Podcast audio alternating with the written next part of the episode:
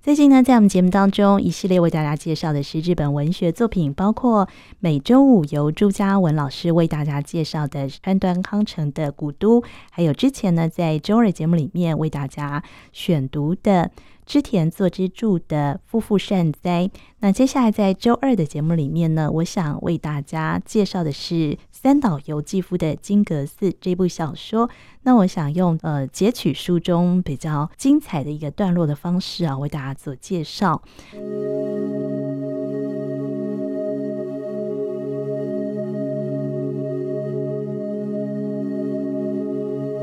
这部小说的一开始呢，他就提到小时候开始呢，呃，他的父亲呢经常跟他说金阁寺的故事哦。他说：“我出生在五鹤的东北，这是面向日本海突出的一个偏急夹角上。本来父亲的故乡不是在这里，而是在五鹤东郊的志乐村。因为受人恳托，所以父亲入了僧籍，成了偏僻。”夹角某寺的住持，在那边娶妻生子。那因为我出生在生夹角的寺庙附近，没有适当的中学，所以呢，从小呢，我就离开了父母。被寄养在故乡的叔父家里，从那边走路到东鹤中学去上学。他也描写到，从小呢，我身体非常的孱弱，不管是赛跑也好啦，玩单杠也好啊，样样都不如人，而且生来呢就口疾，所以呢，口疾呢也成为我跟外界的一层障碍。最初的声音哦，很难发出来，而那最初的声音呢，就像是我内心跟外界之间的门扉的锁一般，没有一次可以顺利的打开过。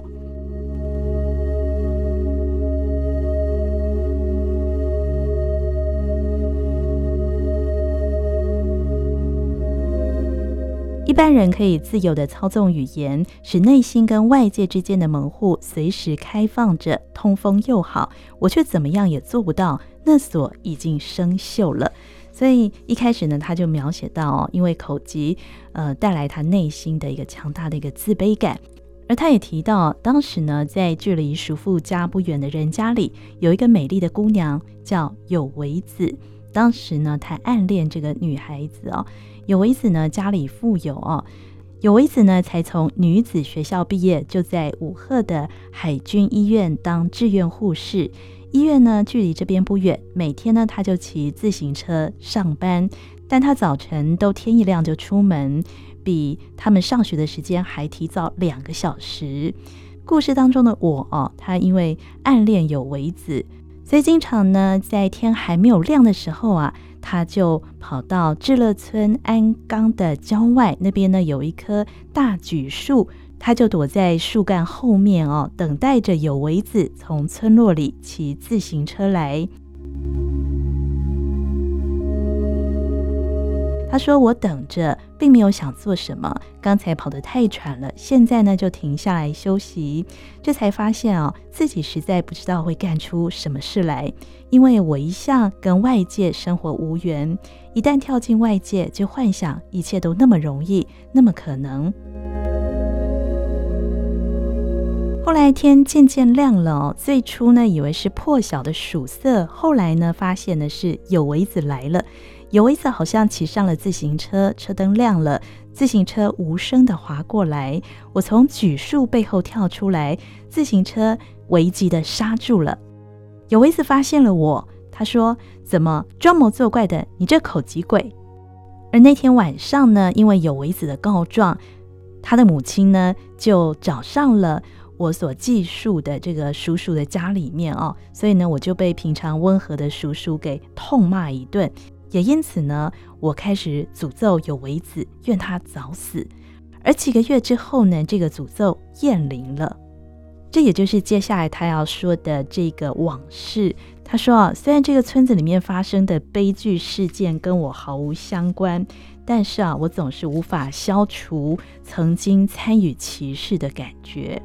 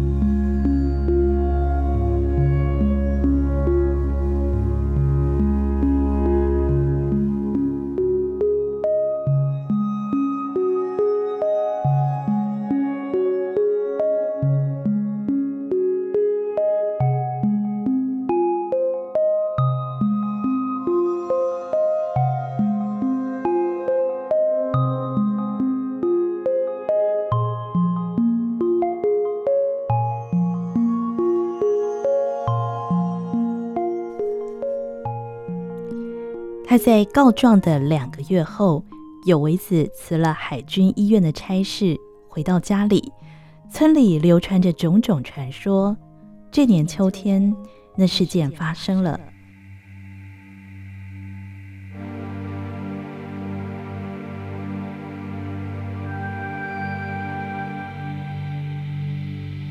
做梦也想不到，我们村里会跑来一个海军逃兵。白天里，乡公所来了几个宪兵，但来了宪兵并不稀奇，所以也没想到事态如许严重。那是十月末晴朗的一天，我像平常一般的上学，晚间做完了功课，正该就寝的时刻，正想熄灯，无意间往下面村道一看。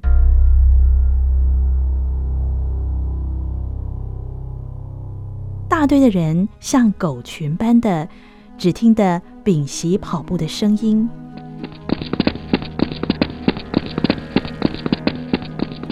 我下了楼梯，玄关门口站着一个同学，像起床来的叔父、叔母，跟我瞪大眼睛叫着：“刚刚对面有为子被宪兵逮去了，快去看看吧！”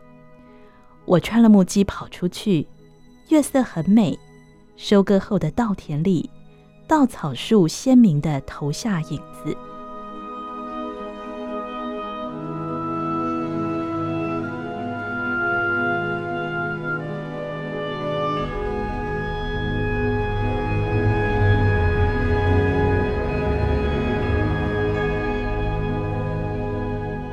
在丛林的影下，人影聚集着，挪动着。穿着黑洋服的有为子坐在地面上，脸色惨白。旁边有四五个宪兵和他的双亲。一个宪兵将一个便当盒似的东西拿出来，怒吼着。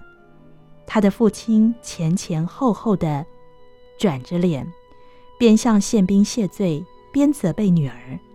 母亲蹲着啜泣。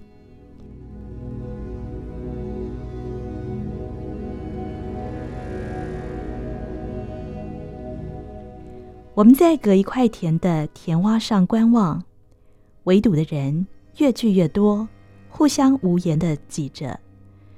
月亮好像被搅小了，挂在我们头上。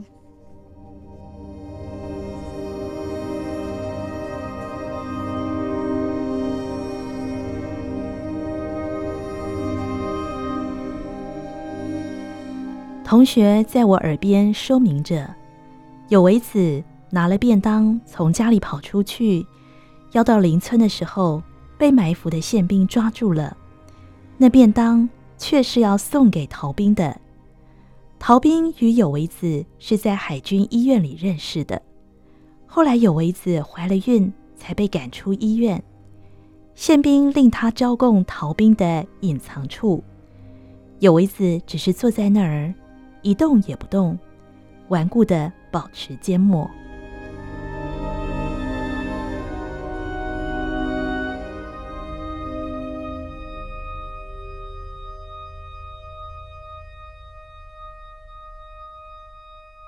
至于我，一直没眨眼的瞪住有为子的脸。只见她像被抓住的疯女，月光下她的脸一动也不动。我从来没有看过如许充满拒绝的脸色。我想，我自己的脸是被世界拒绝的脸，但有为子的脸却是拒绝了世界。月光毫不留情的。流泻在他的额头、眼睛、鼻梁与颊上，但不动的脸只被月光洗着。只要他稍微动动眼或动动嘴，那么被他拒绝的世界就会以此为信号，从那儿滚进来的吧。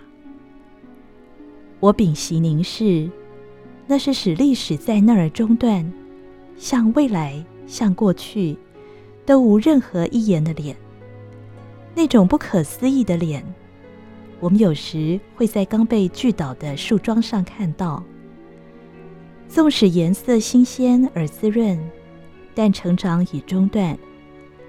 沐浴的风与日光，突然被曝于本来不属于自己的世界的横断面上。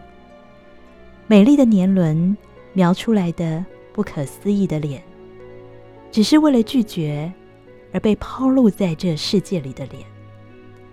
我不得不想，有维子的脸呈现出这么美的瞬间，不论在他的生涯里，或我的生涯里。也不会有第二次的吧。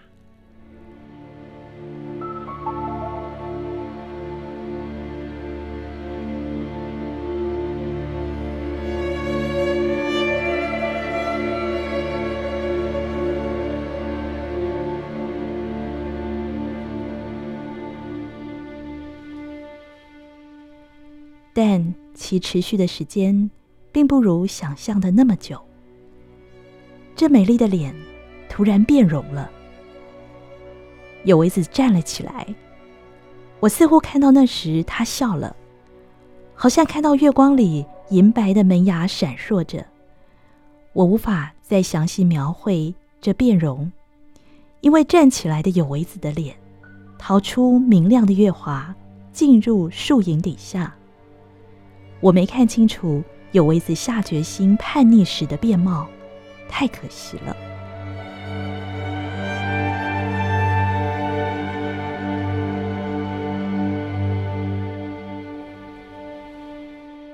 如果被我看清楚了，那么我也许会萌生对于人类，包括所有丑恶，宽恕的心。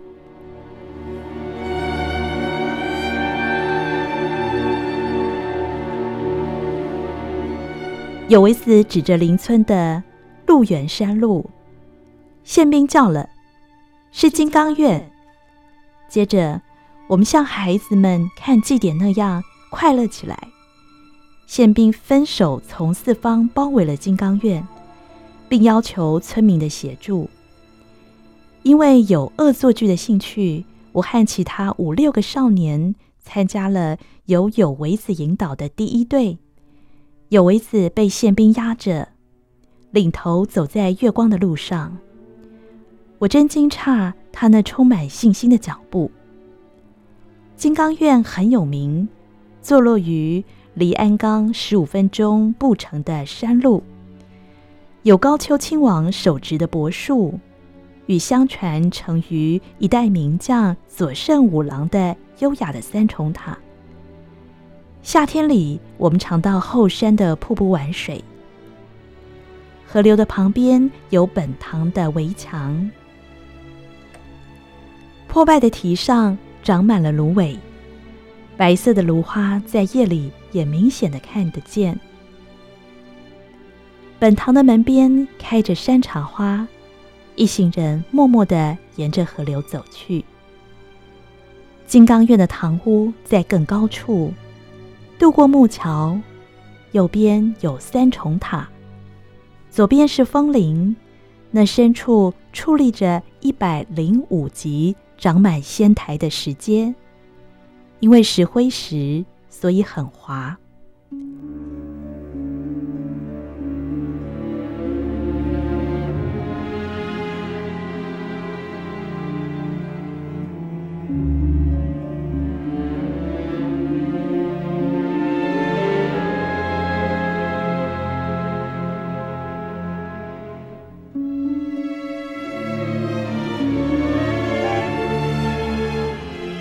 要渡过木桥之前，宪兵回头做手势，一行人停下脚步。从前听说这儿有名将叫运庆战庆做的仁王门，从这儿过去有九十九股的群山，那就是金刚院的范围了。我们屏息静待，宪兵命有为子一个人先渡过桥去。一会儿，我们接着过去。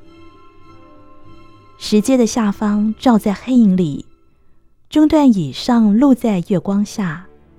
我们在石阶下方的黑影里藏躲起来。已着上颜色的枫叶，在月光里但见黑漆一片。石阶的上端是金刚院的本殿，左斜面架着回廊，通到神乐殿的空玉堂。那空玉堂耸在空中，构筑像京都清水的舞台。许多捆扎的木柱与横木，从崖下支撑着。玉堂与回廊的支柱，都因受风雨吹打，显得青曲白瘦，像一根根骨头。枫叶嫣红的时候，与这白骨寺的建筑配起来，显得很美。但夜里，处处斑驳的木柱遇着月光，看起来既可怕也优雅。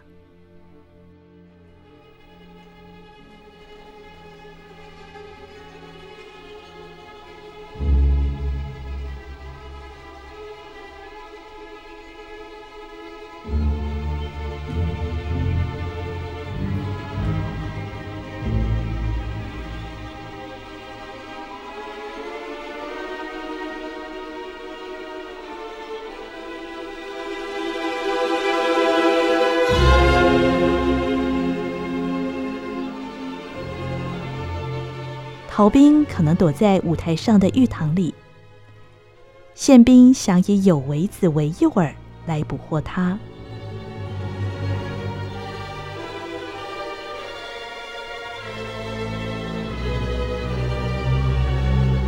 我们这些证人躲在阴暗处，屏着气。十月下旬的冷气侵袭上来，但我的脸颊火热。有为子一个人爬着一百零五级的石阶，疯女似的得意。只有黑色的洋服与黑色的头发之间的美丽的脸蛋是白的。月或星，夜云，或以铁山的棱线与天空相接的山，或斑白的月影，或浮白的建筑物。这些景物里，有为子叛逆的证明之美。使我迷醉。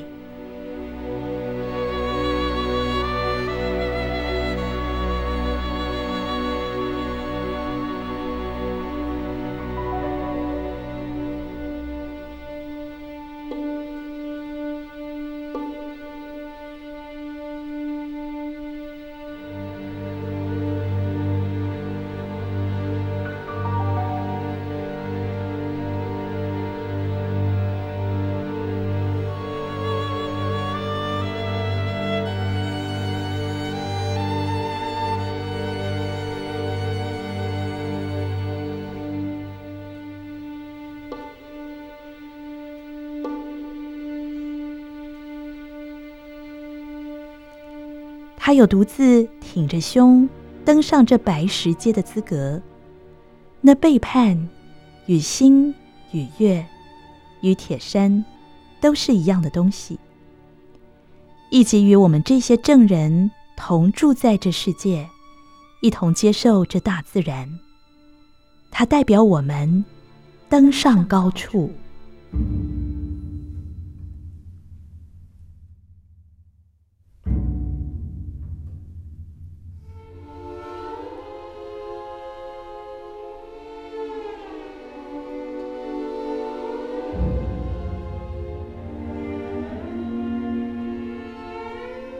叹了一口气，我不由得想到：靠背叛，他终于把我也接受了。从现在起，他就是我的了。事件这东西，会从我们记忆之中的某一个地点失坠，但登上一百零五段险台石级的有为子，人在眼前。我觉得他好像永远在石级上往上爬去。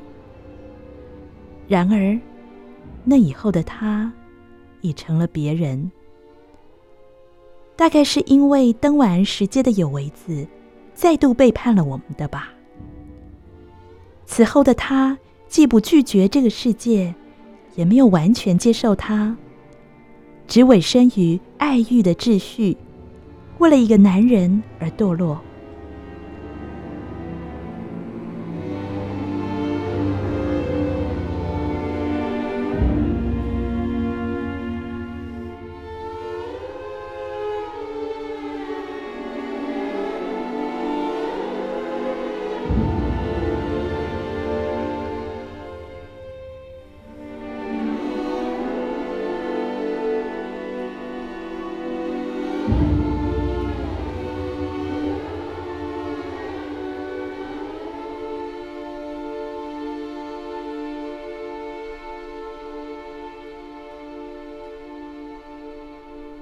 所以我只能像古代石板印刷的情景般的想起。有为子渡过回廊堂，呼唤，现出男人的身影。有为子向他讲了什么？那男人向石阶的下方用手枪射击，宪兵从石阶的中段树丛里应战，男人再度瞄准。向逃往回廊的有为子的背后开数枪，有为子应声倒下，而后男人的枪口对着自己的太阳穴发射。